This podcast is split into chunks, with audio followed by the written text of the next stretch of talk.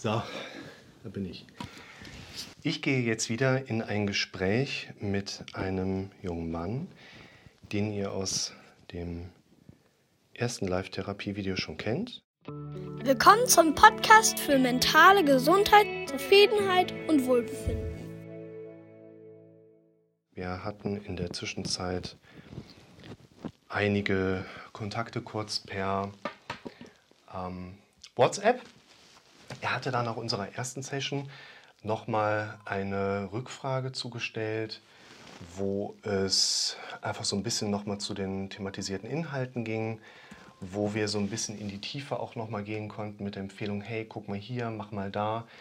Das hole ich mir jetzt gerade auch nochmal rein.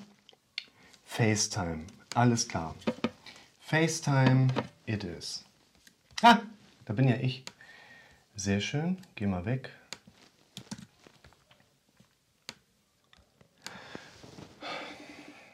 Wer sucht, der findet. Auf geht's.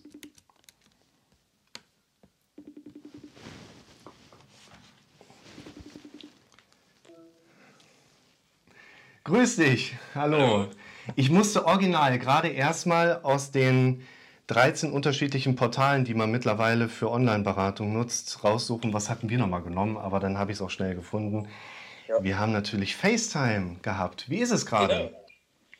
Genau. Na, jetzt gerade nicht so toll. Jetzt gerade im Moment oder hat sich entwickelt über den Tag schon? Ja, so ein bisschen. Erzähl mal, was los? Oder?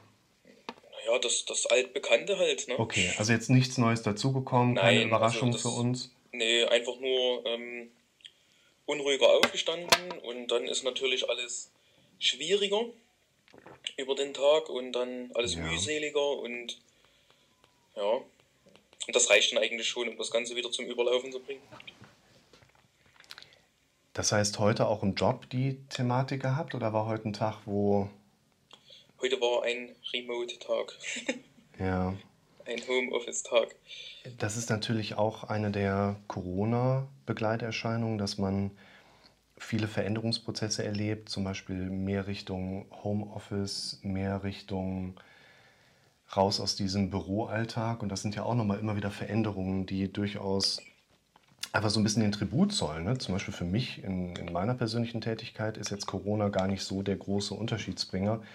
Ich gehe nicht ins Restaurant, ich gehe nicht ins Kino im Moment, ich muss gucken, wie die zwei Kinder dann irgendwie versorgt sind.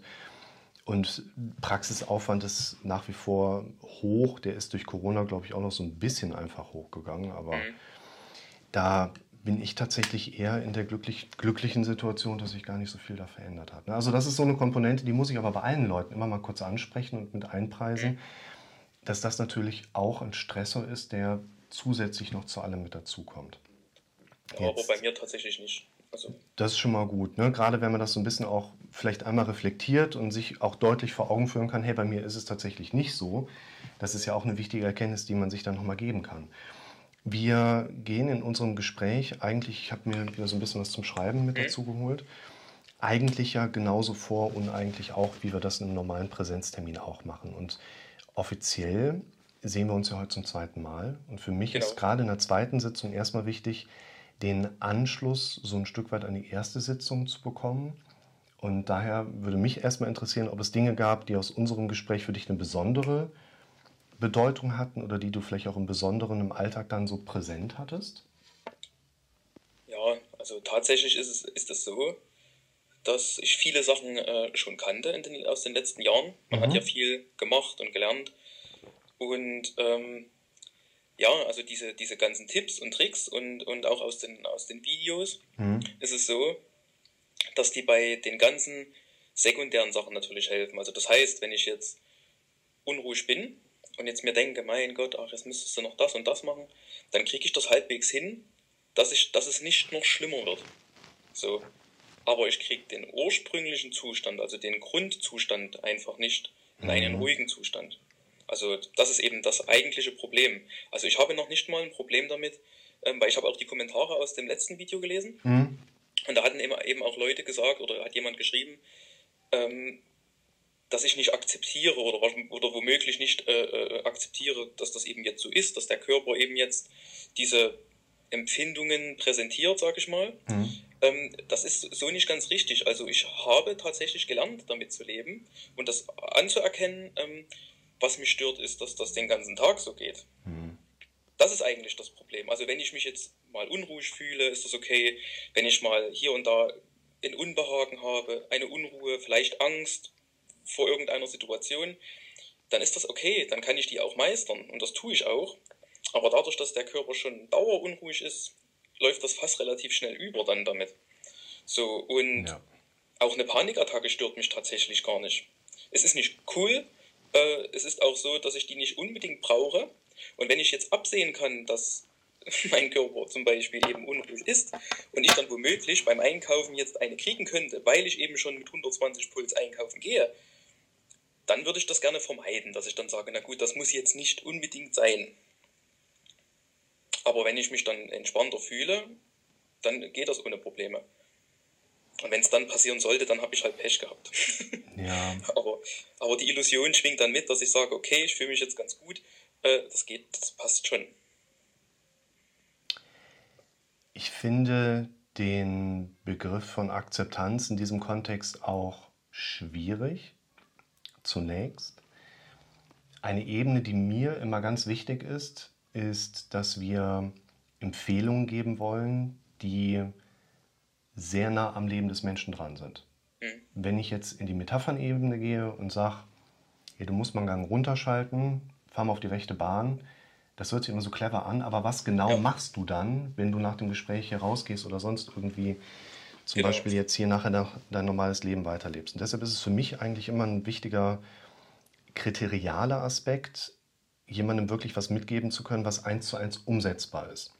Mhm. Und in deiner Situation wäre jetzt der Begriff Akzeptanz im ersten Hören für mich natürlich logisch verständlich, aber wie genau machen wir das? Und woran würden wir überhaupt merken, dass wir vielleicht tatsächlich auch gewisse Dinge schon akzeptieren können? Weil Akzeptanz würde ja zum Beispiel nicht unbedingt bedeuten, dass Negatives und Stressbehaftetes nicht mehr da wäre, sondern zum Beispiel, dass unter einer Akzeptanzbezugsebene Dinge anders von uns bewertet werden. Jetzt ist wieder die Frage, können wir von unserem automatisch und negativ denkenden Gehirn eine Akzeptanzstruktur erwarten? Wenn ja, wie können wir die dorthin trainieren? Wenn nein, wie können wir die aber vielleicht ausgleichend dahin denken? Das ist ja letztlich unser Ansatz. Und ich finde das sehr spannend, was du sagst, weil genau das ist die Problemebene, die ich auch bei mir selber und bei anderen Betroffenen in solchen Zusammenhängen ja auch kenne. Also ich habe ja auch einen Sympathikusnerv und ich weiß ja auch, wie sich sowas anfühlen kann. Und die Frage, die sich hier immer aufdrängt, ist zwar erst noch eine abstrakte. Wir Menschen tun ja Dinge, die wir lassen sollten oder lassen noch Dinge, die wir tun sollten, woraus letztlich Probleme bestehen. Das heißt, auch in deiner Situation bin ich ja erstmal mit dieser Frage unterwegs, wo im Alltag machst du und ich mag den Begriff nicht, aber ich nehme ihn mal gerade, Fehler, die das Problem vielleicht erzeugen könnten. Also was solltest du in Zukunft weglassen? Aber vor allen Dingen umgekehrt, was fehlt vielleicht noch, sodass sich deine Situation verändern würde? Grundsätzlich glaube ich fest daran, dass auch für dich, ohne dich jetzt so ja näher zu kennen, ein normales Leben natürlich möglich ist, wo du entspannt spazieren gehen kannst, wo du entspannt einkaufen gehen kannst, wo du entspannt deinen Job machen kannst. Genau. Deswegen, deswegen sage ich ja, ähm, das würde ich jetzt gerade mal einwerfen. Hm, gern. Ich habe gemerkt aus, aus den letzten 15 Jahren, dass ähm, ja tatsächlich damals diese ganzen, diese Panikattacken, wo die kamen und ich dann meine Odyssee an Arztbesuchen ähm, hinter mir hatte, ja. hatte ich dann irgendwann die Nase voll und habe dann mich dazu entschieden, das selbst in die Hand zu nehmen. Genau. Und ich habe dann tatsächlich relativ schnell auch diese Panikattacken einfach ausgestanden und gesagt, okay, na, dann ist es jetzt da, mach halt. So, und die, die waren dann irgendwann auch weg. Also die kamen dann irgendwann nicht mehr. Und dann kam irgendwann immer nur so ein bisschen so Unruhe, bisschen Herzklopfen. Und dann habe ich gesagt, okay, cool, dann sind ja jetzt die Panikattacken gar nicht mehr so stark. Und das hat mich dann irgendwann nicht mehr interessiert. Und dann habe ich weitergelebt. Ja. das ganze zehn Jahre. Also das ging von, wo das damals anfing, 2006 rum, äh, Anfang 2006 und äh, ja, das Ganze hin und her gelaufen zu Ärzten, zu Neurologen und so weiter, Psychologen, Ergotherapien und sowas, wo man ein bisschen Gymnastik und sowas macht. Ähm, alles mitgenommen und ja. so nach anderthalb Jahren, so Mitte 2007, habe ich dann irgendwann gesagt, jetzt Schluss. Ähm, habe die Psychopharmakas abgesetzt, habe auch äh, alles, was auch Benzodiazepine waren, abgesetzt, habe das alles nicht mehr genommen.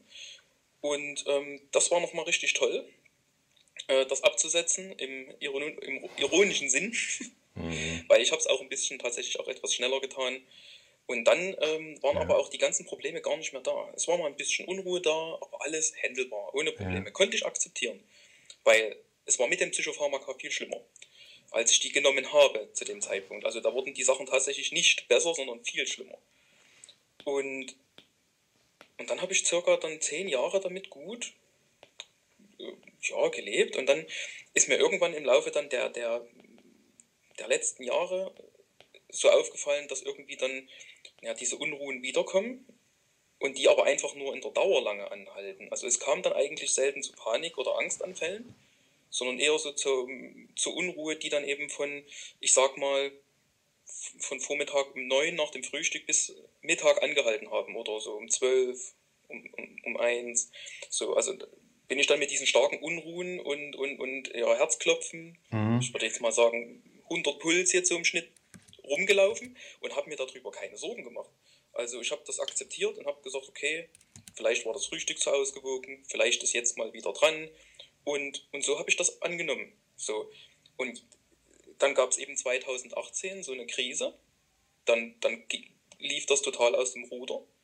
Ohne dass ich dafür was tun musste. Das ging von heute auf morgen los. Mhm. Und da habe ich dann ja bestimmt zwei, drei Monate gebraucht, um da wieder rauszukommen. Das habe ich auch wieder alleine geschafft. Ich habe einfach die Ängste ausgestanden und gewartet und, und gemacht, so gut es ging. Und ja, und dann habe ich das wieder alles nach und nach aufgebaut und jetzt war das wieder mal dran. Und deswegen habe ich dann gesagt, nee, jetzt ist Schluss. Jetzt muss ich oder jetzt möchte ich mal langsam schauen, was kann ich tun, dass ich mein, dass ich ein Werkzeug habe, um meinen Körper dauerhaft äh, in, in Ruhe zu bringen. Ja. Weil ich denke nicht passend zu den körperlichen Gefühlen. Lass uns das gleich nochmal aufgreifen, weil ich hatte gerade zwei Beispiele im Kopf, die finde ich sehr spannend zu dem Thema. Da geht es in einem Beispiel um tatsächlich auch einen Kommentar unter einem der anderen Videos, wo es um das Thema Bluthochdruck und Herzneurose geht. Und mhm. da schrieb ein Betroffener drunter, dass er nach einer Kur oder Reha-Maßnahme seine Herzneurose gut im Griff hatte. Mhm. Die Frage, die ich mir dann als Berater in so einer Situation stelle, und das ist natürlich jetzt nochmal was anderes, ob ich jemanden hier sitzen habe oder mit dir live sprechen kann, mhm. oder ob ich von jemandem was lese, der mal was geschrieben hat, ohne dass ich irgendwas kenne. Wenn du da kein Frame zu hast, dann ersetzt das Gehirn ja quasi den Rest. Und das muss ja nicht unbedingt mit der Realität d'accord sein. Und wenn ich dich dann jetzt hier sitzen habe, wenn ich jemanden so da habe, kann ich ja fragen, woran merkst du, dass du da deine Herzneurose im Griff hattest? Und das heißt für uns jetzt auch, woran würdest du eigentlich merken, dass du in dem Zeitraum die Situation gut akzeptieren konntest. Weil das Interessante ist ja, kleines Beispiel noch mit eingeschoben, wenn ich jemandem in der Praxis eine Empfehlung ausspreche, probier doch mal das. Dann hat das ja nie den Hintergrund, dass ich jetzt schon weiß, das ist das Beste, was du machen kannst, sondern wir müssen ja manchmal so ein bisschen uns daran tasten und rumprobieren. Und dann kommt jemand rein und sagt hier so und so, ja, habe ich probiert, war aber sehr schwierig. Normalerweise sind für uns ja Dinge schwierig, die schwer gängig sind. Also wenn ich sagen würde, schieb doch mal ein 500 Kilogramm Gewicht auf stumpfen Rollen von A nach B. Geht, aber ist schwer oder schwierig. In der Praxis bedeutet schwierig eigentlich in der Regel, ich habe es versucht, aber ich habe es nicht geschafft. Das ist für uns ein wichtiger Punkt, weil wenn jetzt jemand aus meiner Erfahrung vor mir sitzt und sagt, ja, das haben, was Sie mir empfohlen haben, das ist schwierig. Naja, da muss ich tatsächlich widersprechen, weil wenn Wie ist es jetzt, bei dir? wenn ich jetzt gelernt habe, das ist eigentlich auch echt ganz gut, jetzt, dass das jetzt gesagt wurde.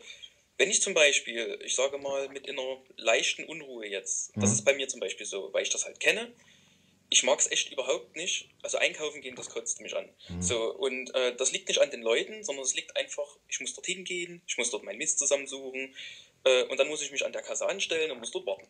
So, und, und das ist mit Unruhe nicht so cool, weil man nämlich dann steht in meinem Fall, und dann Ja. habe ich Zeit, mich mit der Unruhe zu beschäftigen. Und das kann, muss nicht, kann aber ausarten. So, wenn ich jetzt also mit leichter Unruhe hingehe und ich gehe jetzt einkaufen und das gleich als, ich würde sagen, Therapiemöglichkeit nutze, und dann habe ich vielleicht an der Kasse dann beim Warten vielleicht es geschafft, ein bisschen Angst zu haben Ja. Ein bisschen mehr. Und dann kann ich sagen, okay, ich habe es geschafft. Es war, schwierig, es war mühselig, aber ich habe es geschafft. Das ist nämlich dann noch kurz vor der Schwelle, wo das Gehirn nichts mehr abspeichert, positiv. Wer würde ich jetzt schon mit Angst hinfahren und sagen, ach naja, muss halt, dann ist der Grad zur Panikattacke relativ schmal. Und wenn ich dann einkaufen gehe, dann habe ich es nicht geschafft, wenn ich dann eine Panikattacke gekriegt habe, weil dann das Gehirn abspeichert, oh, einkaufen gefährlich. Und dann fange ich wieder bei Null an. Mhm. Das ist dann dieser Effekt. Und deswegen kann man schon sagen, es war schwierig, äh, aber ich habe es geschafft, weil ich habe jetzt gemerkt, okay, ich war einkaufen gegangen, habe es aber geschafft, ohne Riesentheater einzukaufen. Und dann ist meine Anspannung beim nächsten Mal niedriger, weil das ja gut gegangen ist. Es war schwierig, aber es ist noch in einem Rahmen gewesen, wo das Gehirn das als Erfolg abspeichern kann. Bin ich dabei? Die, Das ist eigentlich der Unterschied. Und leicht wäre es gewesen, wenn ich komplett entspannt wäre. Das ist ein sehr guter weiterführender Hinweis gerade, weil wir uns im therapeutischen Vorgehen eben genau mit solchen Fragen beschäftigen dürfen. Woran würde ich merken, dass es leichter wird? Woran würde ich merken, dass es gut ist? Weil ein wichtiger Punkt für uns ist ja, das ist mein Beispiel von eben, worauf ich hinaus möchte, wenn ich meine Herzneurose gefühlt im Griff habe, dann meine ich damit eigentlich, dass das Thema für mich gar nicht da war. Genau, die ist dann weg. Ne? Und das ist nochmal ein ganz großer. Oder, oder, oder ich sag mal, oder man fühlt es angenehm, weil ich merke ja auch meinen Herzschlag, Mhm. auch wenn ich entspannt bin, aber dann fühlt sich das ganz leicht an, dann ist der Brustkorb leicht, dann ist dann, dann hat man diesen Druck auf Abstand auf dem, auf dem Magen nicht so. Äh, Ich habe keinen Druck auf dem Kopf und das fühlt sich auch im Körper alles in Balance und rhythmisch an. Ja. So, und ähm, schwierig ist halt auch bei Herzneurose, weil ich glaube, ich zähle da auch teilweise mit rein. Ähm, aber es gibt dann auch welche, die haben einfach nur ständig Angst vor den, wie ich zum Beispiel, vor diesem, vor diesen Stolpern oder vor diesen gefühlten Mhm. Stolpern, was aber das zehnte Mal tatsächlich nicht da ist. Äh, und eben dann vor diesem ständig sch so schnell ansteigenden Puls, wenn das dann so unrhythmisch wird beim Bewegen. Also das heißt, ich sitze jetzt vielleicht da, habe eben einen Puls von 100, dann stehe ich auf, dann rast das gleich los. Und dann, wenn ich mich wieder hinsetze, dann ist das wie, als wenn das fast stehen bleibt. So, und das ist halt mitunter sehr unangenehm und ähm, das kann dann halt auch Angst machen. Und, und wenn man das ständig merkt, so wie ich, kriege das sozusagen schon früh mit nach dem Aufstehen mit auf den Frühstückstisch platziert hier, Mhm. das Herz schlägt. Es ist ja toll, dass es das tut tatsächlich und das will ich ja auch so gar nicht vermeiden, aber es ist nicht angenehm. Also man merkt eben die Anspannung, den Stress äh, äh, um dieses ganze Verhalten rundherum. So. Und Ja.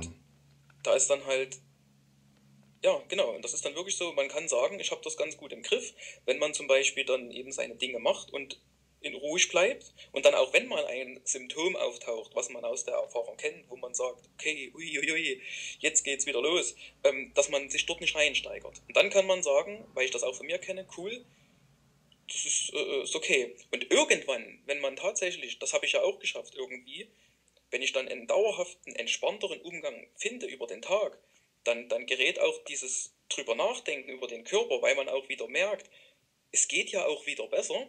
Mhm. Dann hat man auch wieder diese Hoffnung, dass es eben ja, besser wird, auch zukünftig. Und dann geht, gerät das in Vergessenheit. Und das war ja auch bei mir der Fall, zehn Jahre lang. Mhm. Ich hatte dann immer mal ein bisschen Unruhe, mal ein bisschen Herzklopfen, vielleicht auch mal zwei, drei Stunden und dann war das weg. Und dann habe ich fast Ruhe. Nicht, nicht super, aber es war Es fast Ruhe. ist irgendwie so ein bisschen dann im Hinterkopf, aber Genau, man hat das im eine Hinterkopf. gute es schwingt Distanz. so einen Unbehagen mit. So, ähm, weil ich eben Ja. in meinem Fall, ich weiß ja nicht auch, wie es den anderen Leuten da draußen dann so Ja. geht, ich in meinem Fall habe dann eher das Ding, ähm, man, man hat keine Sicherheit, wenn ich zum Beispiel jetzt sage, ähm, ich habe ja nun auch schon viel in Sachen Nahrungsergänzungsmittel und so durch. Und ich kenne zum Beispiel bestimmte Sachen, äh, die, die, die, die mindern zum Beispiel das Gefühl im Körper sehr stark, wie Theanin zum Beispiel. Mhm. Das ist eine Aminosäure und die mindert zum Beispiel die Wahrnehmung und, und diesen Stresspegel sehr stark. Und wenn man das jetzt würde jeden Tag einnehmen ähm, und man dann merkt, okay, ich kann mich jetzt auf dieses Nahrungsergänzungsmittel verlassen, dann hat man eine Sicherheit, weil man weiß, ich habe heute früh das Nahrungsergänzungsmittel genommen und äh, jetzt passiert eben nichts, weil jetzt weiß ich, ich komme aufgrund meiner erzwungenen ja. Ruhe keine Unruhen weiter zustande, man fühlt sich entspannt und hat automatisch gleich den Effekt, cool, ähm, mir geht es ja jetzt in der Situation ganz gut, weil der Körper kann nicht ausarten in dem Moment oder nicht so stark. Damit kommt das auch echt selten zu einer Panikattacke, wenn man schon unruhig oder unruhiger losgeht. So, und diese Sachen hatte ich aber jetzt äh, in den letzten Wochen eben verloren. Das funktionierte dann eben nicht mehr. Ich habe ja immer so eine kleine, so eine Dose dabei gehabt, ähm, von, von so einem, von so einem Theanin-Kapselding okay. und, ähm, ne, und dann noch was anderes. Ja. Und dann wusste ich, okay, das habe ich jetzt mit, wenn irgendwas passiert. Man hat dann einfach so ein Sicherheitsgefühl, ne? Genau, ja. und dann hat man so ein Sicherheitsgefühl. So für den Übergang, bis man gefunden hat, wo dieser, dieser unterschwellige Druck herkommt. So, und bei mir ist es tatsächlich so, dass alle Probleme vor 15 Jahren mit einer Panikattacke angefangen haben. Also ich habe mhm. da jetzt nicht drauf hingearbeitet, dass das heute so ist, wie es ist. Ich hatte Panikattacken, die waren irgendwann weg nach meiner Arztodyssee. Dann kam eben nur unterschwelliges Herzklopfen und Beklemmungsgefühle. Und die sind halt geblieben. Und die wurden mhm. einfach jetzt immer stärker im Laufe der letzten Jahre. Sag ich mal so von 2018, 19 an wurde das halt einfach, dass das immer mehr Freiraum eingenommen hat und dann irgendwann, ja, ging das von früh um sieben nach Aufstehen bis abends um acht. Dass ich es wahrnehme und mehr oder weniger sich im Laufe der, der, der, der Tagesbewegung ja. die Intensitäten steigern und senken.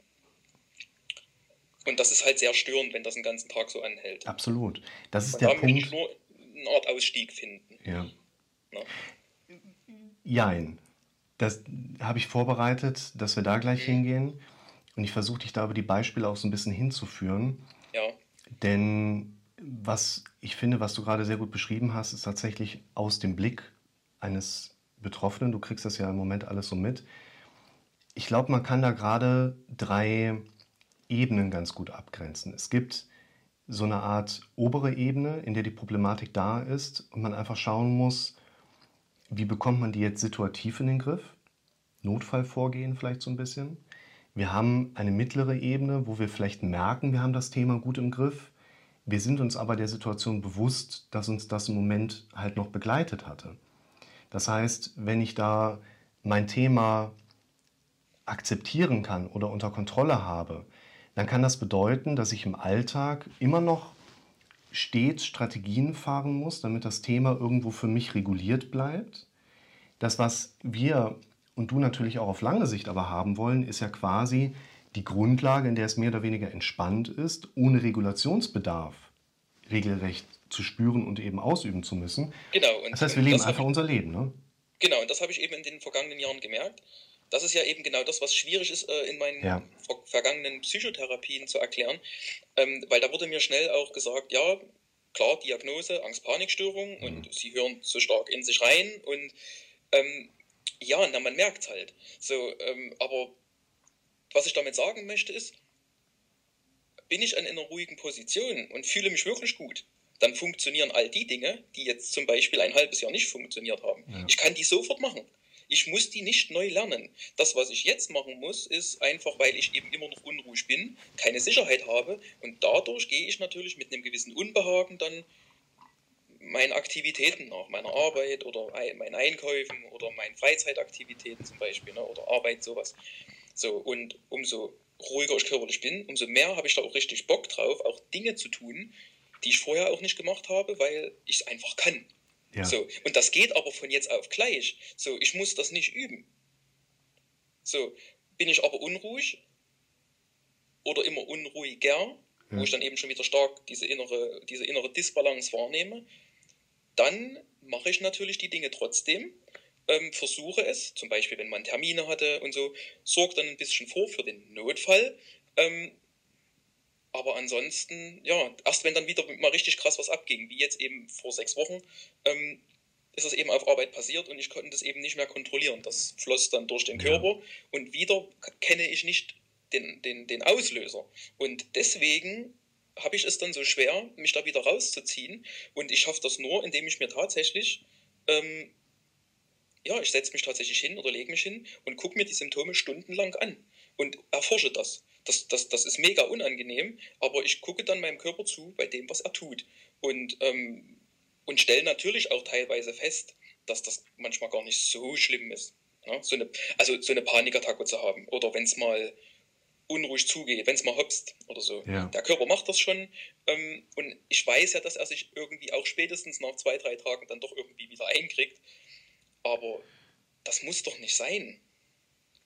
Das ist eine sehr gute Frage für uns. Also wir kennen uns ja wirklich jetzt noch nicht lange. Wir versuchen zu Beginn einer solchen Gesprächssituation einen gewissen Rahmen abzustecken. So wie gehen wir grundsätzlich da dran? Ich glaube, dass ein wichtiger Punkt in der Orientierungsfrage auch gerade darstellt, dass wir gleich nochmal dieses Prinzip aufgreifen wollen, was kannst du situativ machen? Und zwar situativ im Moment der Belastung, weil gerade wenn wir unter Strom stehen, wenn wir unter Stress sind, dann fällt uns nichts Kreatives ein, worauf wir unseren Blick gerade fokussieren können. Und dieses Hinzufokussieren, da brauchen wir ja auch eine Art Erlaubnis für. Wenn ich Symptome habe, die ärztlich nicht abgeklärt sind, und jetzt gebe ich jemandem einen Tipp, hey, äh, denk an was ganz anderes, Schönes, was deinen Fokus komplett catcht. Wird nicht wirklich ankommen können, weil ich die Freigabe von etwas möglicherweise Gefährlichem einfach so wegfokussieren zu können, die werde ich mir nicht geben. Also da arbeiten wir dann mehr oder weniger gegen Mauern. Und auf der tiefer liegenderen Ebene steht für mich natürlich dann auch so ein bisschen die Frage tatsächlich im Raum, gibt es auf den ersten, zweiten, dritten Blick eingrenzbare Faktoren, die heute als Kandidaten vielleicht auch in Frage kommen, die immer wieder dazu geführt haben, dass dein Körper dir aus diesem, ich sag mal, Benutzungsmodell heraus, du benutzt deinen Körper und dein Körper hat eine entsprechende Benutzungswärme, einfach Symptome dargestellt bekommst, die nicht krankhaft sind, aber sich sehr unangenehm anfühlen, die wir aber auch lernen können zu verstehen, weil unser Körper vielleicht uns die ganze Zeit sagt, hey, mach nicht mehr so weiter wie bisher. Genau, und dafür müsste man aber wissen, was er meint. Ich meine, der Körper hat ja nun diese Intelligenz so an sich nicht automatisch. Also ich weiß, dass viel vom Kopf ausgeht. So eine gewisse Herzintelligenz ist ja der Körper mehr oder weniger abhängig von dem, was wir denken. Ähnlich wie das Bauchgefühl, wo so. man heute eigentlich sagt, das ist entweder eine unausgesprochene Zu- oder Abneigung, ja. aber keine klare Kommunikation hier und, und, genau. Und, und, genau das ist jetzt die Schwierigkeit. Wenn ich jetzt zum Beispiel, ich sage jetzt mal, damit ich jetzt einfach die Worte noch fünfmal wiederholt habe, einkaufen gehe. Ja, aber das ist so eine typische Baustelle tatsächlich für uns. Ja, genau. Ja. Äh, wenn ich zum Beispiel jetzt mal angenommen, ich gehe jetzt einkaufen und dort ist jetzt ein Überfall stattgefunden und ich bin jetzt Zeuge dieses Überfalls mhm. und habe zum Beispiel starke Ängste gehabt, weil der Überfall zum Beispiel bewaffnet war. So, und jetzt traue ich mich nicht mehr einkaufen zu gehen. Dann weiß ich ja, das lag an dem Überfall. Und dann kann ich wieder zu dem Einkaufszentrum fahren und kann erstmal den Weg mir angucken. Okay, es sieht sauber aus alles. Dann fahre ich wieder nach Hause. Beim nächsten Mal kann ich ja vorne reingehen, mir eine Gurke kaufen und ähm, geh wieder raus. Geh wieder ja. raus. Und damit merke ich, okay, passiert ja nichts. Und dann weiß auch der Geist, da weiß der Körper, da weiß ich anhand meines Körpergefühls, aha, ja. ist jetzt sicherer geworden. So. Und dann gehe ich ein drittes, viertes, fünftes Mal einkaufen und weiß dann, okay, das kann potenziell passieren, aber es ist jetzt die letzten fünf Mal nicht passiert und das wird sicherlich auch ein sechstes Mal nicht passieren, weil das Einkaufszentrum lernt ja auch aus den Erfahrungen oder wie auch immer. So, und somit kann ich dann diese, damit habe ich was zum Anfassen. Oder im schlimmsten Fall sage ich, ich komme damit überhaupt nicht klar, ich gehe an diesem, bei diesem Einkaufszentrum nicht mehr einkaufen. Das, ja. das wird überfallen. Und dann gehe ich woanders einkaufen und kann sicher mein Leben leben. Oder eine Spinnenphobie. Muss ich denn eine Spinnenphobie beheben, wenn ich einmal im Monat eine Spinne sehe? Muss ich nicht rangehen eigentlich, weil dann habe ich eben jetzt mal Angst vor der Spinne, rufe meinen Partner oder meine Kinder und sage dann hier, mach mal die Spinne weg, könnt ihr ein bisschen mitspielen Fertig. Ja, Namen so, geben. Wenn, wenn sie es machen, nee, die haben auch Angst vor Spinnen. Ja. ja. und äh, ja, und damit kann ich das tatsächlich ähm, abwägen, äh, muss ich jetzt so eine Spinnenphobie unbedingt beheben, wenn ich einmal im Monat damit konfrontiert werde? Ähm, oder muss ich jetzt wirklich lernen, wieder in diesem Einkaufszentrum einkaufen zu gehen, was überfallen wurde? Ich kann ja auch ein anderes nehmen. Und somit ist es gar nicht so schlimm, vielleicht diese Ängste zu umgehen, weil das ist, man muss immer so diesen, diesen Nutzenfaktor daran sehen, ob ich jetzt wegen einmal Angst im Monat jetzt wirklich was machen muss.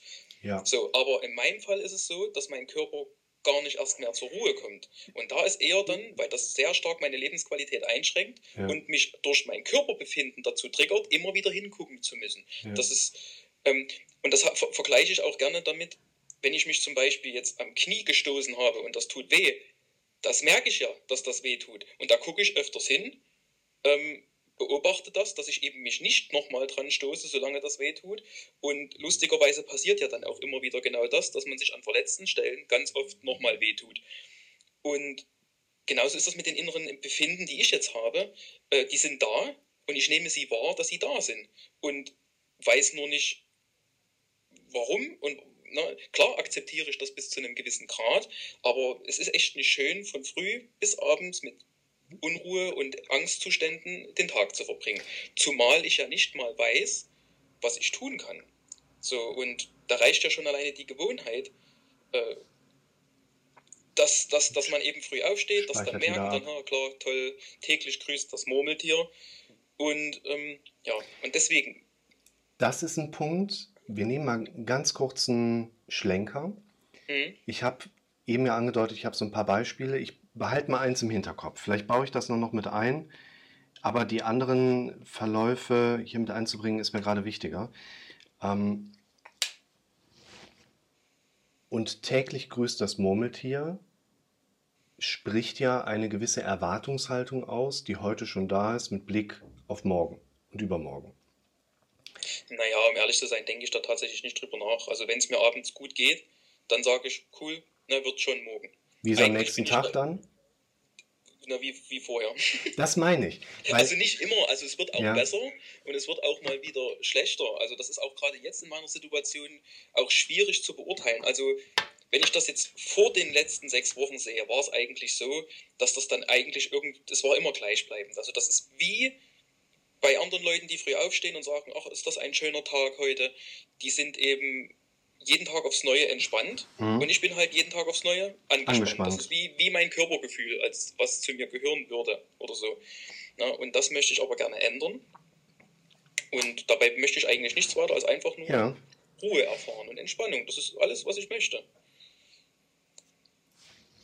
wir müssen immer aufpassen, dass ich zurück zur, zur Beispiellinie finde, Ja. weil es ganz häufig so ist, dass einfach mit der Erfahrung, die ich jetzt nach zehn Jahren da so gesammelt habe, so bestimmte Schlüsselwörter immer bestimmte, ich sag mal so Sterne am Fundament zum Erhellen bringen und dann habe ich wieder die nächste Idee und dann muss ich mich selbst immer noch mal so ein bisschen einfangen. Wir sind tatsächlich mit möglicherweise sehr weit voneinander sich anfühlenden Beispielen, für mich aber genau am Punkt, der für uns ganz, ganz, ganz wichtig ist. Ich erzähle dir mal eine kleine Geschichte von Moritz. Moritz habe ich vor ein paar Jahren kennengelernt, junger Mann, Schüler, hatte Probleme mit seiner Französisch-Nachprüfung. Er hatte die schon mal durchlaufen, leider nicht erfolgreich. Und wir haben uns dann, als wir uns kennengelernt hatten, nochmal samstags, zwei Tage vor der französischen Nachprüfung zusammengesetzt, wo ich gesagt habe, komm, wenn du am Montag da, dann lass doch nochmal gucken, hier Samstagsstündchen kriegen wir hin. Und dann saß er Samstagmorgen hier und sagte, er ist morgens mit einem tief traurigen Gefühl aufgewacht. Ich sage, okay, hast du irgendwie schlecht geträumt oder ist dir irgendwas aufgefallen? Hast du Angst vor der Prüfung oder so? Und er sagte, nee, er ist eigentlich ganz zuversichtlich. Hat jetzt auch nicht schlecht geträumt oder so. Wir haben das nicht gelöst. Aber zu dieser Geschichte gehört die Frage, die ich ihm gestellt habe. Herr Moritz, hast du gestern Abend denn geplant, dass du heute Morgen tieftraurig aufwachst? Und er guckt mich an und sagt, nee, warum sollte ich das tun? Ja, okay, hast du denn was anderes geplant, wie du heute Morgen aufwachen möchtest? Und er sagte, nee. Und jetzt kommen wir unserem Thema näher. Das, was du erlebst, ist ein Suchmuster deines Gehirns, was Tag für Tag der antrainierten Programmierung folgt, indem du direkt morgens, schon bevor du die Augen aufmachst, dir die Frage stellst, ist mein Problem heute da? So sinngemäß. Und Ja, das stimmt. Also ich wach tatsächlich auf und merke als erstes natürlich den, den, den Herzschlag ja, und dann Beispiel, kommt der? Impuls. Hm. Aber das, das, das geht dann nach dem Aufstehen tatsächlich erstmal wieder weg. Ist schon mal gut, ja. Ich mache dann so mein Ding und ähm, ja, aber kommt dann halt.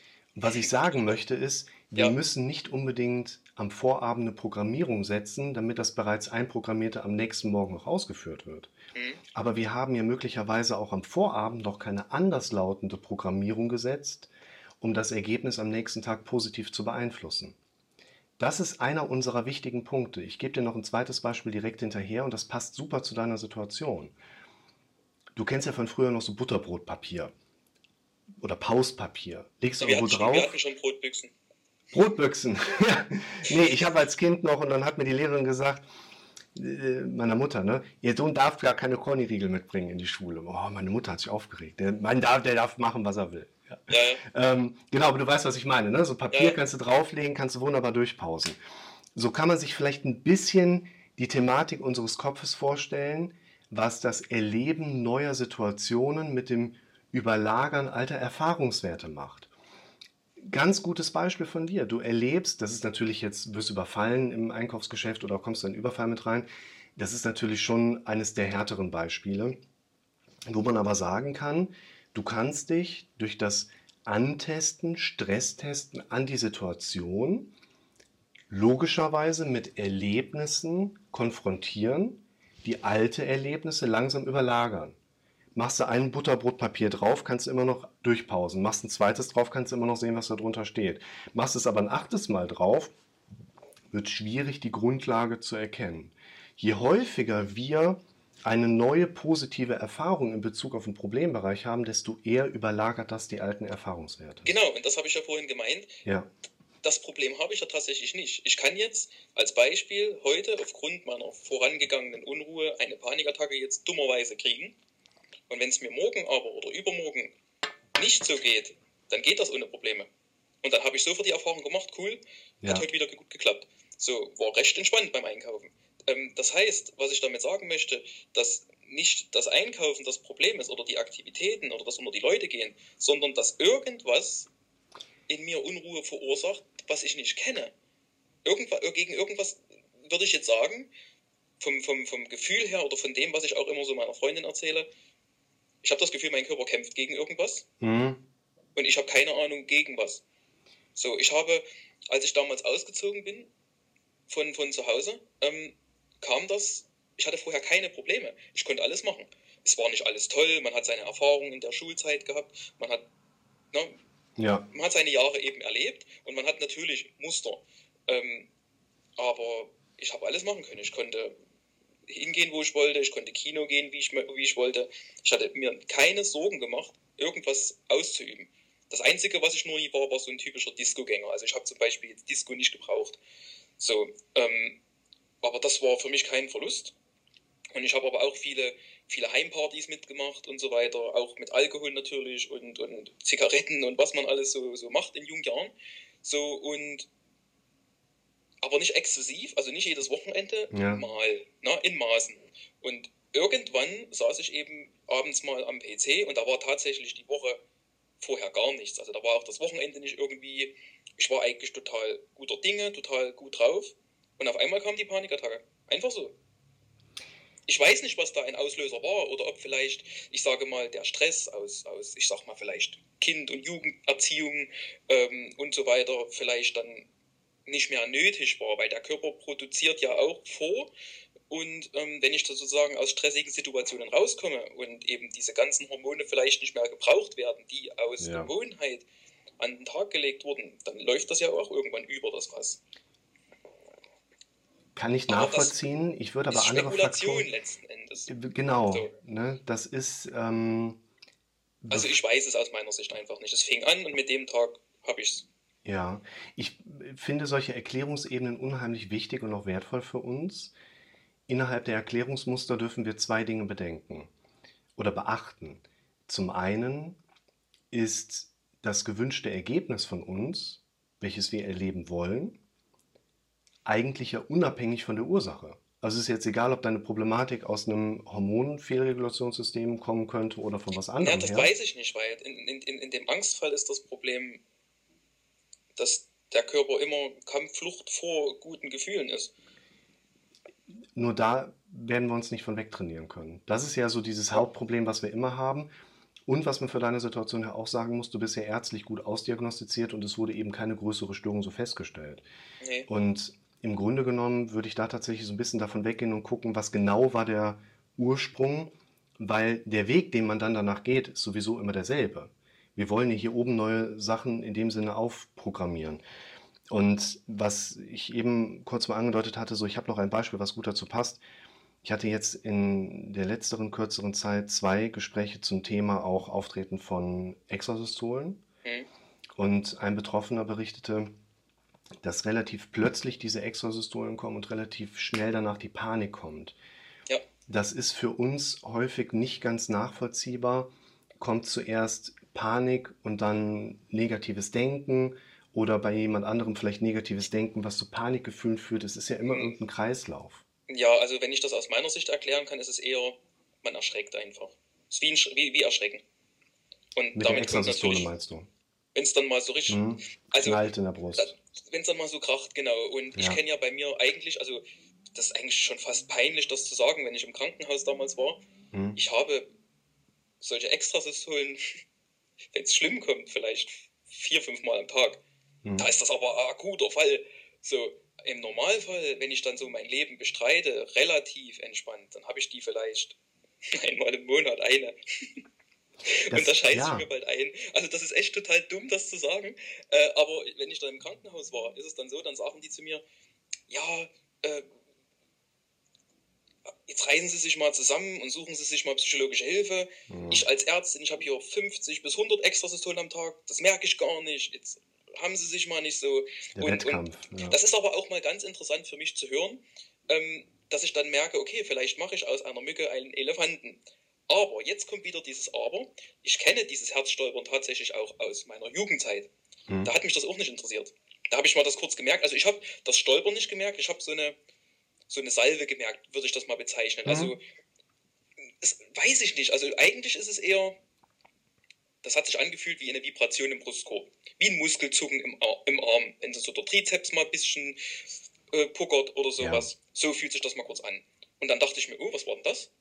Habe ich kurz geguckt, weil ich hab, ich, wollte es nochmal fühlen, was das war. Und dann kam nichts und dann hat mich nicht interessiert. So, und das war selten, dass das kam und es hat mich halt einfach nicht interessiert. Und das hat mir auch keine Ängste gemacht. Der Punkt ist jetzt auch wieder der gleiche. Bin ich entspannt und habe mal eine Extrasystole, interessiert die mich nicht. Ja. Sie beschäftigt mich einfach nicht.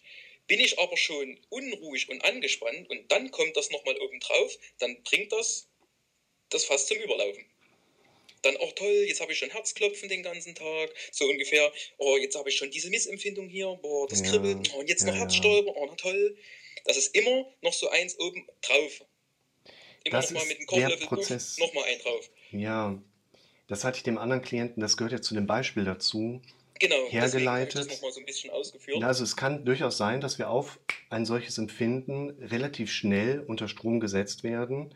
Mhm. Es ist tatsächlich eher wahrscheinlich, dass wir durch andere Prozesse mehr und mehr schon unter Strom gesetzt sind, was wir aber unterschwellig gar nicht mitbekommen.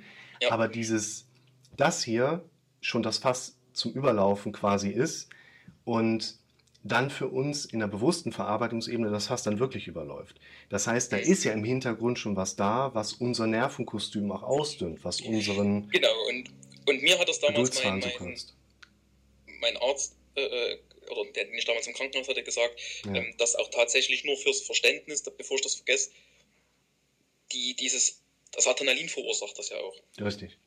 Das, weil dann ist die Erregung in den Reizleitern viel höher und in diesen Regionen, die sozusagen vom AV-Knoten angefeuert werden und da, darauf reagiert es einfach schneller. Ja, Aber es stimmt tatsächlich, dass man normal ausgeführte Extraschläge, die später oder, oder zeitiger kommen, die, die spürt man im Normalfall tatsächlich nicht. Was man halt so stark wahrnimmt, das kennt auch meine Freundin, ähm, man merkt dann einfach immer nur mal diesen schnelleren Schlag, äh, den stärkeren Schlag im Brustkorb. das kann man Aber- interpretieren als die Wiederfüllungsphase beispielsweise. Ne? Genau, und äh, genau, und die kann man nämlich tatsächlich auch fühl, äh, fühlen. Ja. Aber ich zum Beispiel habe ja nun ähm, dieses exotische Problem, dass ich das ja gar nicht im Brustkorb wahrnehme, sondern im Bauch. Mhm. So, also ich merke mein Herz vorwiegend im, im, im, im, im, im Magenbereich oder im Oberbauch, Solarplexusbereich schlagen. Und das ist halt auch sehr unangenehm. So, Es liegt ja nah, beieinander. Herzspitze, die ein bisschen nach Ja. links wandert, Solarplexus, hinten Nervengeflecht. Das, was ich dir heute noch gerne mitgeben möchte, ich muss nämlich ein bisschen auf die Uhr gucken, sind ähm, zwei Dinge. Und wir sind noch nicht dazu gekommen, was zum Beispiel deine konkreteren Beobachtungen jetzt aus den letzten zwei Wochen angeht. Also lass es auf jeden Fall mal gerne im Kopf behalten. Eine Sache ist aus meiner Sicht wichtig. Das ist nämlich eine Empfehlung, die ich da draußen schon häufiger von den Leuten entgegnet bekommen habe, die halt für die Leute so gut wie nie funktioniert, sich mit den eigenen Ängsten zu konfrontieren. Es ist ein funktionierender Mechanismus, wenn du positive Erfahrungen auf angstbesetzte Hintergründe obendrauf lagern kannst. Dieses Thema Butterbrotpapier. Ich habe zum Beispiel Anfang des Jahres eine junge Frau aus dem süddeutschen Raum gehabt, die sagte auch, ja, die Therapeutin hat gesagt, ich muss mich mal mit meinen Ängsten konfrontieren und ich habe Angst vor der Höhe, also bin ich mal in die Seilbahn und es war Horror. So, und der Punkt ist für mich, wenn wir die Möglichkeit bei jemandem haben, im weltlichen Kontext der angstauslösenden Reize, also nicht nur unbedingt auf das hier drin mit der gedanklichen Tätigkeit, sondern wirklich drinstehen zu können und diese Erfahrung machen zu können, dann ist das ziemlich gut. Jetzt ist es aber so, dass das Problem bei dir nicht nur im Einkaufszentrum auftritt, sondern auch in verschiedenen anderen Situationen. Und wir jetzt auch gerade schauen dürfen, wenn wir einen typischen Tag bei dir als Statistik mal nehmen, dann gibt es vielleicht, sage ich jetzt mal so vom Durchschnitt her, Peaks, die eine Erhöhung darstellen, wo das Problem für dich präsenter war. Wenn das Problem, das ist jetzt typischerweise bei uns allen ein Stück weit so, bei dem Einzelfall ist natürlich immer noch mal genauer nachzuschauen, aber wenn da so ein Peak kommt, dann bin ich in der Regel relativ schnell unter Strom und verfüge nicht mehr über die Kreativität, jetzt mir mal schnell eine Lösung irgendwo herzuzaubern, wo ich vorher noch nicht mal eine deponiert habe. Das hatten wir auch per WhatsApp na, direkt nach der ersten Session ein Stück weit thematisiert. Es ist wichtig, dass wir uns in dem Moment, wo wir nicht angestresst sind, einen Fokuspunkt schon mal kreieren dürfen, den wir uns sinngemäß in Ärmel stecken, um den dann, wenn wir unter Strom stehen, hervorholen zu können. Genau, und das mache ich tatsächlich. Ne? Und noch wichtiger ist, lass uns, speichert dir das mal ab, lass uns das gerne nochmal aufgreifen. Noch wichtiger ist natürlich auch, dass wir zwischen den Peaks häufig Bereiche haben, wo das Problem nicht da ist. Da findet aber auch noch kein Umtrainieren statt.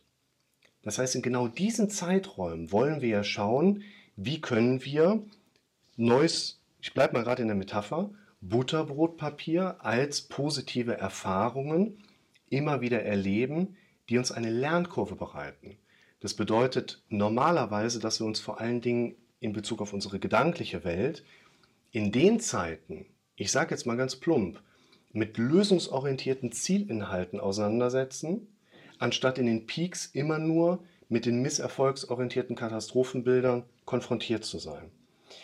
Gerade dieser Punkt ist für uns ein ganz wichtiges Thema, Potenzialzeiträume auch erstmal zu eruieren, um uns so ein Stück weit absprechen zu können, wie können wir hier positives Denken einprogrammieren oder eben, das würde ich dir gerne noch kurz als Beispiel erklären, den Abstand von bestimmten Dingen auch finden, den Abstand von bestimmten Problemgedanken finden, um auf längere Sicht, dann sind wir jetzt gerade so in diesem Konzept einer mittleren Ebene unterwegs, auf längere Sicht mehr Ruhe da reinbringen zu können. Genau, und genau, das, das, das ist ja genau schon, schon das Ding, was ich ja tatsächlich mache. Mhm. Und ich sag, sagte ja vorhin schon mal, dass ich ja tatsächlich keine, keine Katastrophengedanken jetzt zum Beispiel am Tag habe. Was mich ja eigentlich nicht stört, oder, oder was mich stört, ist ja gar nicht, dass ich jetzt gerade bestimmte Dinge nicht machen kann.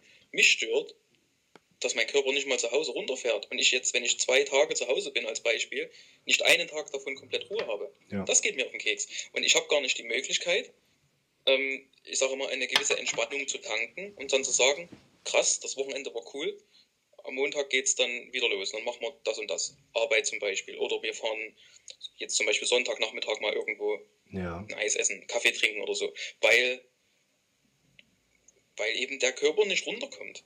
Das ist eigentlich das Hauptproblem, was ich habe. Nicht diese Dinge üben oder diese Katastrophengedanken. Diese ganzen sekundären Sachen, die habe ich ja in der Vergangenheit alle schon in den Psychotherapien gelernt und das Ja. ist auch relativ schnell umgeschaltet im Kopf, dass ich einfach die ganzen Sachen nicht noch schlimmer mache, als sie ist. So, ähm, das, wo ich zugeben muss, ist, dass ich natürlich abends, auch wenn ich mir keine Gedanken über morgen mache, ähm, zumindest halt dann gar nichts mache. Also ich denke, mir ist weder schlecht noch gut, wie ich es morgen beginnen möchte. Das muss ich schon sagen. Das Nennen stimmt. wir Das mache ich. Potenzial. Das, das können ich wir in nicht, Zukunft ja. nutzen. Aber äh, ja, Eine Frage, die sich hieraus auch ergibt, wir haben so ein paar verschachtelte Dinge, wo wir in der nächsten Session gerne die Pfade wieder aufgreifen. Ich habe ja soweit hier alles für mich auch nochmal Ja. kodiert. Ist tatsächlich ein wichtiger Punkt. Du wünschst dir mehr Entspanntheit, auch auf einer Ja, körperlichen Ebene. nur Ruhe und Entspanntheit, genau. Die Frage hört sich jetzt ein bisschen provokant an oder auch konfrontativ, je nachdem, wer die Mhm. stellt oder wer die hört. Die Frage ist, was machst du aktiv, um entspannter zu sein? Ja, das ist ja wirklich durchaus eine provokante Frage, weil man im Normalfall nichts dafür tun muss, um entspannt Genau, zu werden. das ist unsere Erwartung. Inaktivität bedingt Entspanntheit. Das Interessante nur für uns ist, Ruhe, Erholung und Entspannung kommen nicht aus der Inaktivität, sondern aus der Aktivität bestimmter Dinge.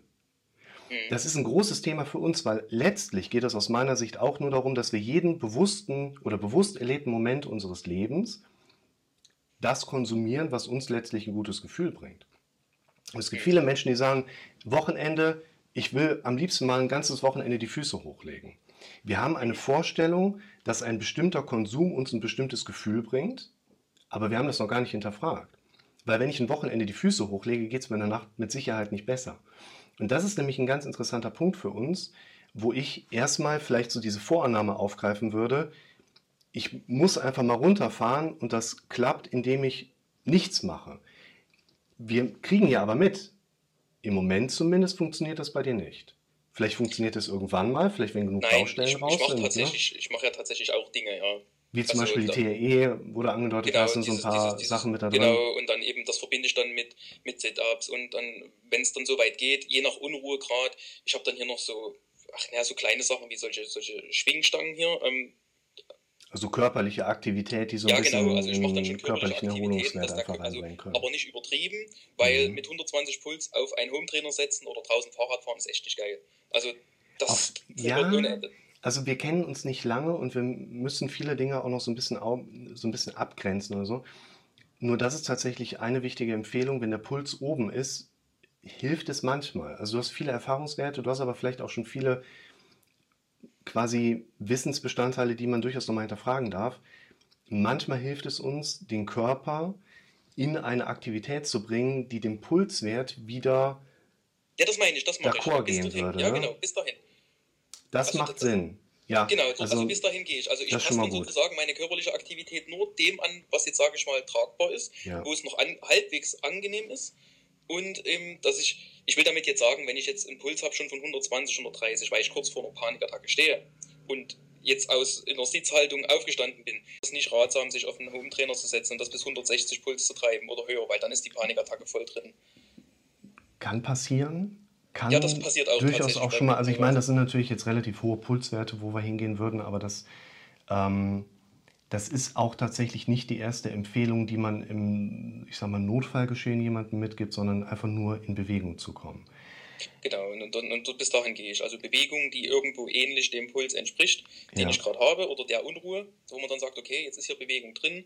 Und ich merke ja natürlich dann auch, dass ich durch bestimmtes Hin- und Herlaufen oder durch körperliche Aktivitäten wie Mindestens mal in Bewegung kommen ist immer in Bewegung komme, genau, ne? dass ich das eben anpasse. So. Und dann äh, trägt sich das teilweise ab. Ja. Ich würde mal in kurzen Worten versuchen zusammenzufassen, wo wir gerade stehen und worauf wir jetzt als nächstes aufbauen. Gerade diese Mittelebene im Sinne von irgendwie ist es gerade gut unter Kontrolle, aber es ist ja auch nicht weg. Ich glaube, dass gerade für diese Ebene die Beobachtung erstmal sehr wertvoll von dir in deiner persönlichen Situation ist, wo es insgesamt tatsächlich Tag ein, Tag aus die Potenziale gibt, die Potenzialzeiträume gibt, Mhm. in denen du etwas noch nicht machst, was du aber tun solltest, um deine Situation zu verändern. Nämlich hier oben aktiv Dinge, ich sag mal, repetitiv programmieren, erleben, die an anderer Stelle eine positive Wechselwirkung für deine subjektiv erlebte Situation haben werden. Ich glaube, das dürfen wir uns zusätzlich zu dem speichern, was wir sowieso als Agreement schon drin haben, sprich Befürchtungsgedanken, Stressoren, versuchen einfach erstmal nur zu pacen und so ein Stück weit mit rauszunehmen. Du darfst für solche Situationen, wenn wir mal so einen kleinen Blick nach vorne werfen, es geht nachher um die Frage, wie kannst du abschalten? Abschalten ist tatsächlich ein Punkt. Entschuldigung, ich werde häufiger abends äh, nach dem Thema Psychohygiene gefragt. Herr Rick, wenn Sie zehn Sitzungen am Stück machen, wie können Sie abends abschalten? Ich sage mal kurz um, das wird unser wichtiger Baustein auch. Ich schalte nicht ab. Ich schalte immer das nächste an. Das bin ich im Rettungsdienst einfach gewohnt. Du stehst da irgendwo, knietief im Blut, denkst so, was ist das für eine Welt? Der Melder geht auf, nächste Reanimation, alles klar, 100% nach vorne. Ich bin darauf trainiert, dass du im Moment gerade der wichtigste Mensch auf der ganzen Erde bist. Und ich bin mit meinem Fokus zu 100% bei dir. Und wenn ich gleich hier oben einen Deckel drauf mache, dann gehe ich in kein Ritual, ich schalte nicht ab, ich mache keine Psychohygiene. Ich schalte das nächste zu 100% an. Und das ist unser wichtiger Hintergrund, weil wenn wir versuchen, ja, Dinge ist, abzuschalten. Ist das ist echt gut, dass ich das jetzt mal gehört habe, weil ja. eben aus den anderen Sachen halt herausgeht, weil ich bin tatsächlich so ein Typ, ähm, wenn die eine Sache erledigt ist oder so, ich kann dann was Neues anfangen. Das ist egal, was es ist. Ne? Es, es geht jetzt gerade und dann mache ich was Neues. Mir wurde aber in der Vergangenheit gesagt, dass ich das eben nicht tun soll, weil ich solle mich ja mal auf meinen Körper konzentrieren und da halt auch mal dabei bleiben, stundenlang. Und das ist halt immer schwierig, weil man weiß dann eben nicht, was man noch richtig macht. Weil ich denke mal, in ja. so einem Fall wie ich oder die Leute, die auch das ähnlich betrifft wie mich, es ist nicht immer sehr ratsam, sich in solchen Situationen auf den Körper zu konzentrieren. Weil dann ist auch tatsächlich mal die Konzentration auf ein Vogelzwitschern draußen sinnvoller in akuteren Situationen, weil, ja. Ähm, weil, weil ja der Trigger in dem Körper drin steckt.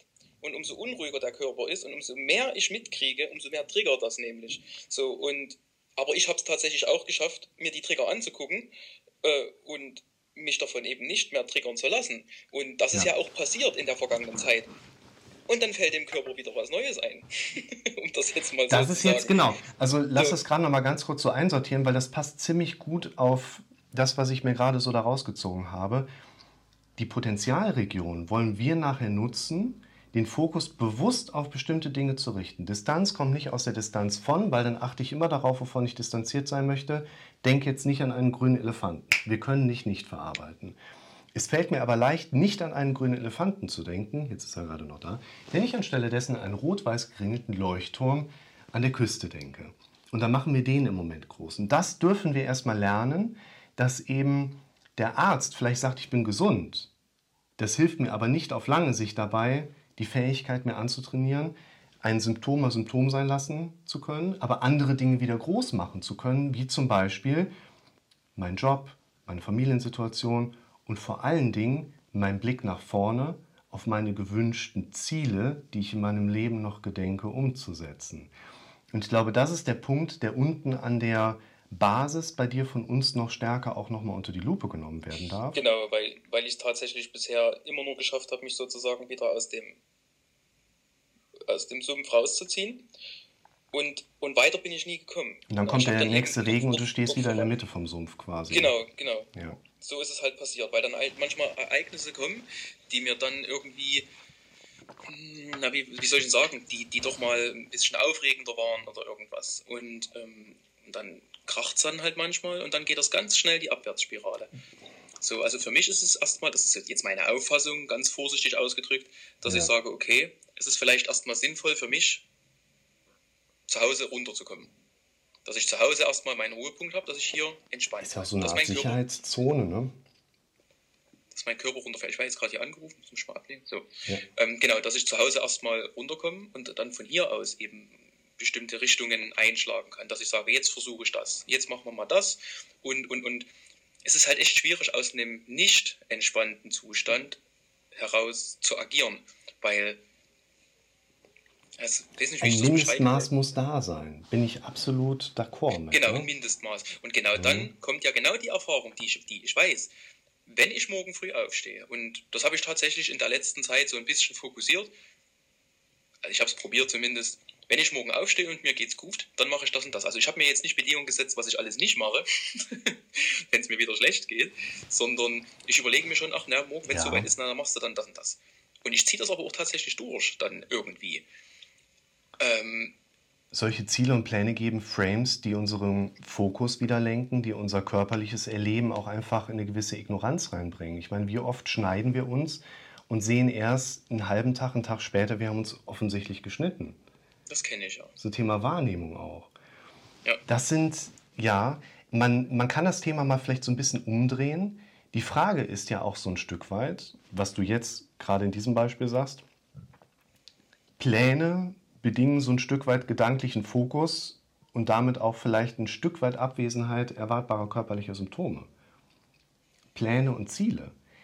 Die Frage, die wir uns auf so einer Energieebene ja immer stellen dürfen, ist ja, äh, wozu? Wozu steht jemand morgens auf? Wozu braucht jemand Energie? Das, da sind wir ganz eng bei dem Thema Ziele, Blick nach vorne. Mhm. Und wir können das vielleicht im Moment, ich wäre da mit deiner Situation nicht gerecht und ich würde das auch nicht so stehen lassen. Aber so als kurzes Zwischenzitat, im Moment bekommst du ja genauso viel Energie, wie du für dein Leben gerade brauchst, zumindest dich immer wieder aus dem Sumpf nach oben zu kämpfen. Ja, und das schaffe ich tatsächlich, indem ich dann, also weil ich keine andere Möglichkeit habe, ich, krieg's, ich schaffe es ja nicht, meinen Körper zu regulieren, also noch nicht, oder ich, ich übersehe was, oder ich denke zu viel tatsächlich an die vergangenen Sachen nach, Ja. das weiß ich nicht, aber tatsächlich ist es dann so, dass ich mich irgendwann an diese, ja, ich analysiere dann halt die Symptome und, und gucke mir das an und dann irgendwann wird das langweilig. So, aber das ändert daran nichts, weil irgendwann kommt wieder was anderes, was mich dann wieder beschäftigt. in den Fokus reinrutscht. Ganz kurz, das ist etwas, was ich dir bzw. euch verlinke, bei dem Thema Angst, etwas zu verpassen. Ich habe früher, ulkigerweise, wenn ich hier mit meinem Kumpel unterwegs war, aus der Angst heraus, wir könnten die beste Party verpassen, häufig ganze Abende nur mit Laufen verbracht und sind halb nüchtern nach Hause gegangen. Wir haben gar keine Partys. keine Party. Ja, nix, gar nichts. Und ich habe das Thema Angst, Dinge zu verpassen, so vor anderthalb Jahren mit den Leuten mal so ein bisschen aufgebaut. Das war ganz spannend. Und habe für mich auch nochmal ganz klar verstanden, ich habe heute keine Angst mehr, Dinge zu verpassen. Weil ich in Bezug auf die Dinge oder diese zeitlichen Situationen einen ziemlich guten Plan habe, was dort passieren soll. Ich sage jetzt mal, für meine Situation ist mein Plan, an bestimmten Abenden, in dem Video wird dann das Thema, ich glaube, Halloween irgendwie angeschnitten. Mein Plan ist halt, als Inhaber von zwei Praxen und mit zwei kleineren Kindern, dass ich abends um acht gut aus der Sitzung komme, die Kinder hoffentlich Richtung halb zehn schlafen, ich was esse, vielleicht ein Bierchen trinke, einen Film vielleicht noch gucke, schlafen. Das ist mein Plan gewesen. Und der war richtig gut. Ein Plan, mit dem ich mich total gut identifizieren konnte, den ich mir hier oben, das war keine Eingebung und der war plötzlich da, sondern den habe ich aufgebaut, den habe ich trainiert, mir selber immer wieder repetitiv vor Augen geführt. Und wenn mein Plan so viel Raum einnimmt, dann bleibt halt nur noch so viel Angst für mein Gehirn, das sagen könnte, ja, aber du könntest ja heute Abend dies und jenes verpassen. Ja, und das ist, das ist tatsächlich, dass ich das noch am, am, zum Schluss noch erwähne. Das ist auch eine sehr interessante Sache, dass ich tatsächlich aus einer ruhigen Körperhaltung raus auch mir tatsächlich Müll einreden kann. Und mein Körper reagiert darauf nicht. In dem Moment nicht, ja. Nee. Aber wenn ich in so einer Angst drinstecke und die Gedanken kommen dann, dann äh, schon. So, dann wird es manchmal schlimmer. Und das funktioniert dann auch genauso aus einem Angstzustand nicht, dass ich mir dann tolle Dinge vorstellen kann, die auch anfange irgendwie, fällt der Körper nicht runter. Mhm. Das ist halt, ich, ich habe es noch nicht so richtig raus mit den Umschaltprozessen, weil, wie gesagt, es ist ganz wichtig zu betonen, dass ich die Situation schon so erstmal annehme, wie sie ist. Es ist okay, ich kann sie ja sowieso nicht ändern. Aber Erstmal, ja. den ganzen Tag. Nee, nee, bin ich absolut dabei. Es Wichtig ist für mich, Den ganzen Tag das zu, sich anzugucken. Ne? Nee, das macht ja, auch- also das macht ja schon nach einer Woche keinen Spaß so. Wichtig ist für mich, dass wir viele dieser Situationen immer auf einer Korrelationsbasis sehen können. Wenn ich meinem Gehirn so viel Raum abgreife für die Ziele, wie ich sie umsetzen möchte, bleibt nur wenig Raum dafür, was passieren könnte. Wenn ich allerdings so wenig Verständnis für mich habe, was in meinem Leben passieren soll, dann hat mein Kopf entsprechend viel Spielraum, um mir vor Augen zu führen, was davon alles schiefgehen könnte. Drehen wir es mal um, weil ich glaube, dass wir, du bist sehr, sehr, sehr gut versorgt mit Strategien für das Alltägliche. Ich denke, dass wir noch viele Potenziale, die wir ja auch heute in dem Gespräch aufgedeckt haben, nutzbar machen können, um mehr Eigenprogrammierbarkeit da reinzubringen. An der Basis steht aber vielleicht auch bei dir, das hört sich jetzt ein bisschen pragmatisch oder schnöder an, aber tatsächlich die Frage im Raum, welche Ziele hast du für dein Leben vor dem Tod? Weil das ist das Einzige, was wir haben. Wir müssen irgendwann gehen, wissen nicht wann, wir wissen, dass wir nicht wiederkommen.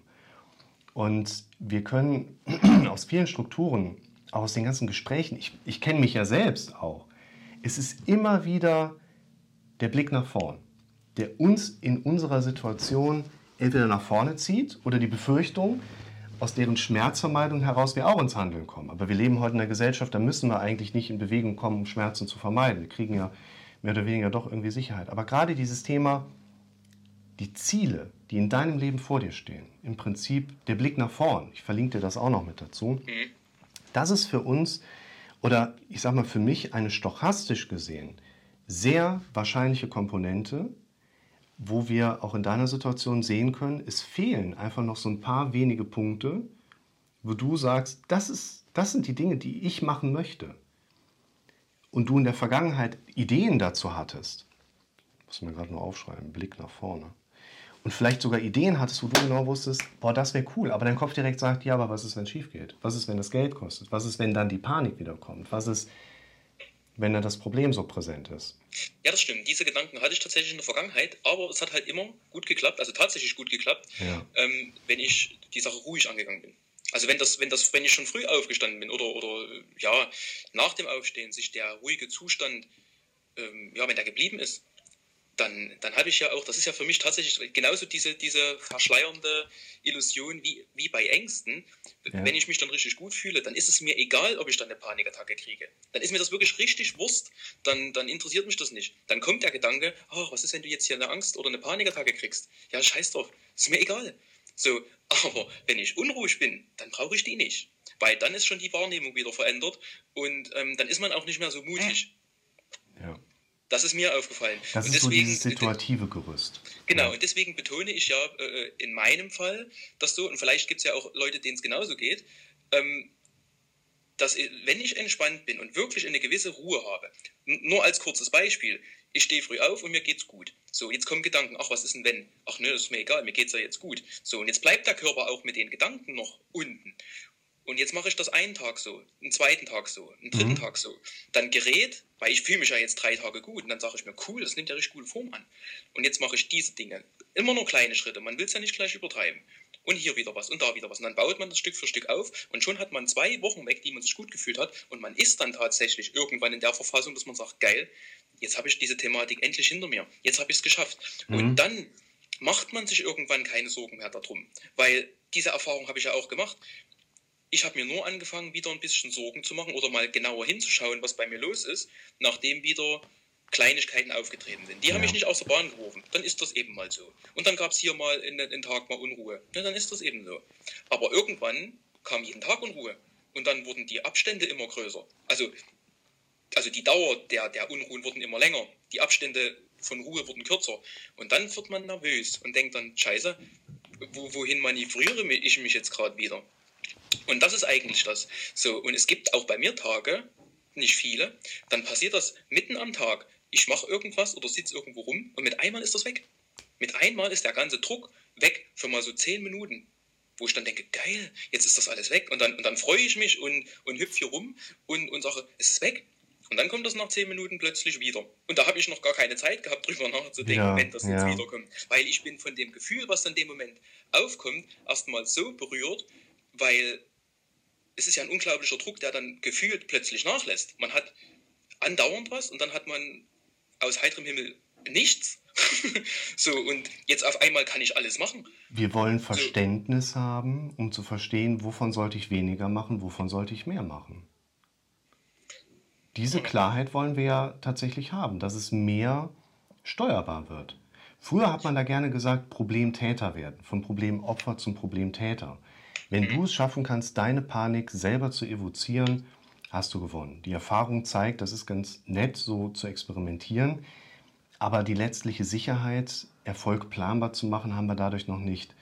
Aber ne, unterm Strich dieses Verständnis, davon habe ich zu wenig gemacht, davon habe ich zu viel gemacht und deshalb habe ich dieses Ergebnis. Das dürfen wir immer individuell herausarbeiten. Das ist tatsächlich unser wichtiger Punkt. Also ich würde dir gerne empfehlen, wir sind ja heute noch nicht dazu gekommen, aber diese Situative ist, glaube ich, ganz wichtig.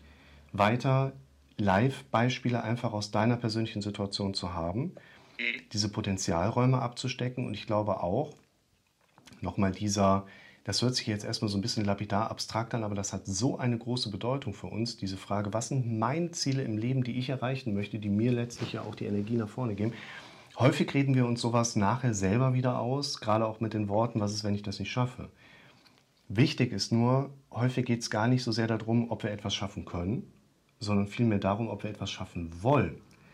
Das ja auch so ein bisschen diese Denkhaltung repräsentiert. Und ich glaube, dass diese Ziele-Ebene, Schrägstrich PI, persönliche Integritätsebene, wir machen die Dinge, die wir machen möchten, lassen wir die Dinge, die wir nicht machen möchten, bleiben. Ich glaube, dass auf der Ebene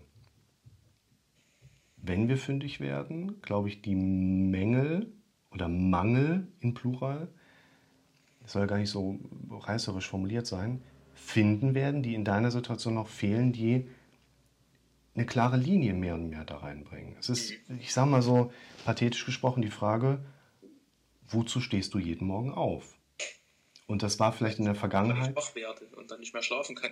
ne? Genau, ne? also quasi um ein durchschnittliches Angstleben zu leben oder Doppelpunktdefinition folgt. Und das ist das Thema ja, für das die ist aber tatsächlich auch für die Leute oder auch für mich, die, die sowas haben, schwierig, wenn man eben jetzt aus Gewohnheit in der Zeit so aufsteht äh, und, und den Tag so verbringt.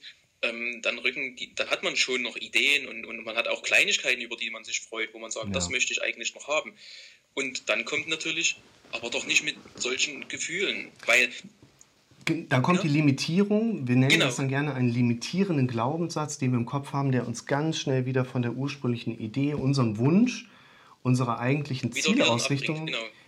Und je häufiger wir das erleben, desto Weil ich eher. habe ja tatsächlich auch das Ding, dass ich dann auch so Freizeitaktivitäten, wenn man die dann Ja. irgendwie, ist es für mich auch immer, ich habe es geschafft, oh, ein Glück, ist es vorbei, da haben wir noch mal Glück gehabt heute. genau. Und ähm, Aber es wird ja nicht, nicht sage, das positiv war ein geiler Tag. Ne? festgesetzt. Genau. Genau, ja. man hat einfach die ganzen Jahre, die liegen wirklich schwer im Gewicht, ähm, aus Gewohnheit schon. Ne? Und ich muss mich wahrscheinlich auch erstmal langsam an ein anderes Körpergefühl gewöhnen, dass ich das Bestehende ersetzen kann.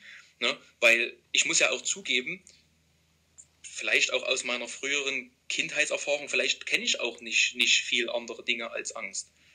Nur, dass die jetzt mit solchen körperlichen äh, Symptomen präsenter ist. Wenn ich jetzt mal richtig in, in mich gehe, könnte ich jetzt nicht behaupten, dass es mir vor 15 Jahren anders ging. Vom, vom, vom Kogn also, wie soll ich das erklären? Vom, vom Gefühl her. Ja, also ich meine jetzt nicht von den. Körperempfindungen. Ja. Genau. So, dass es mir da wahrscheinlich nicht anders ging. Auch ich hatte dann damals äh, manchmal ein bisschen Ängste, wo ich sage, oh, das jetzt machen und mh, wenn jetzt jemand mich auslacht oder sowas, ne? oder wenn ich jetzt gehänselt werde oder wenn Ja. jetzt jemand mit mir schimpft, weil ich eine Entscheidung getroffen habe, zum Beispiel. Aber dann habe ich halt mit der Situation besser umgehen können, weil da nicht solche starken, erdrückenden Körperempfindungen dabei waren. Das ist ein wichtiger Differenzierungspunkt, weil einfach eine gewisse Mindestebene erstmal eruiert sein darf, auf der wir überhaupt handlungsfähig sind. Genau, weil ich habe ja auch genau diese Empfindung, dass ich, ich kenne ja auch diese kognitiven Ängste, also die so, ja, wie so in der Luft rumschweben, sage ich mal, ne? Aber das, was ich so als Dauersymptome habe, das würde ich jetzt noch nicht mal wirklich als Angst bezeichnen. Oder ich bin einfach schon durch die Zeit so abgebrüht, dass man das nicht mehr als so wahrnimmt, sondern nur das intensivere Gefühl als Angst noch wahrnimmt. Na, vielleicht stecke ich ja auch schon seit Jahren in so einer Dauerangst drin und nehme das als normales Gefühl wahr und nicht mehr als eigentliches Angstgefühl. Es ähm, gibt durchaus Tendenzen, wo sich diese Muster natürlich in unser normales Leben einprogrammieren. Ja, wie, wie die Sache mit dem Wasser. Ne? Wenn ich vorher in 0 Grad kaltem Ja. Wasser war und jetzt in 20 Grad, dann fühlt sich das warm an. angenehm. Aber derjenige, der aus 30 Grad warmem Wasser kommt, dafür den sind 20 Grad kühl. Das ja, Wichtige hier, das ist ein großer anderer Themenspielraum, der uns auch immer tangiert. Wir Menschen neigen dazu, vor allen Dingen, weil wir die meiste Zeit ja nur mit uns selbst kommunizieren, tatsächlich auch ohne Projektionsfläche, ohne Reflexionsfläche uns in bestimmte Denkmuster, fast schon Ideologien, jetzt nicht gut oder schlecht, aber wir, wir bauen damit eine eigene Ideologien auf.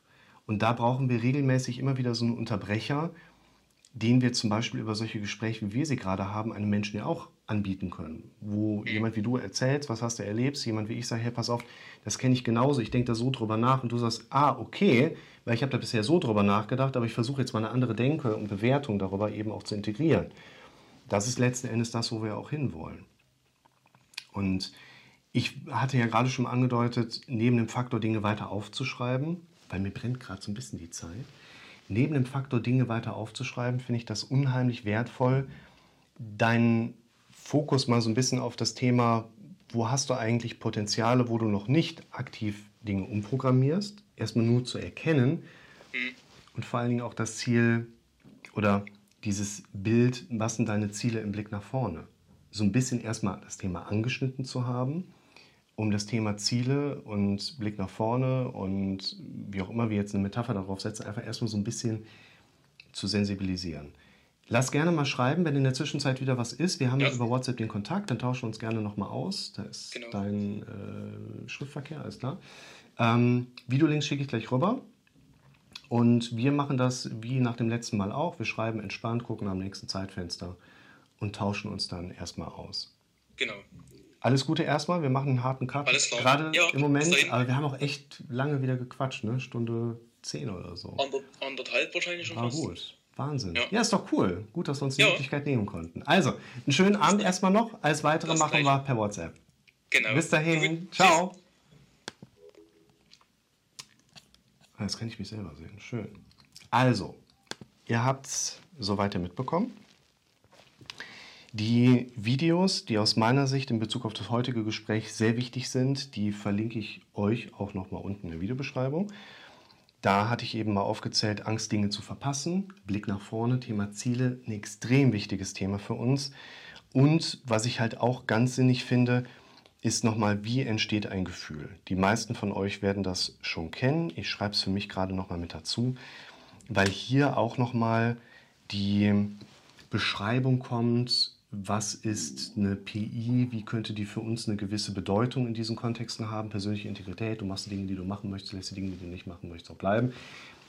Ich habe schon Ideen, wo ich in dem nächsten Gespräch Schwerpunkte setzen werde. Stichwort Idee ist da ein ganz wichtiger Punkt. Das machen wir beim nächsten Mal.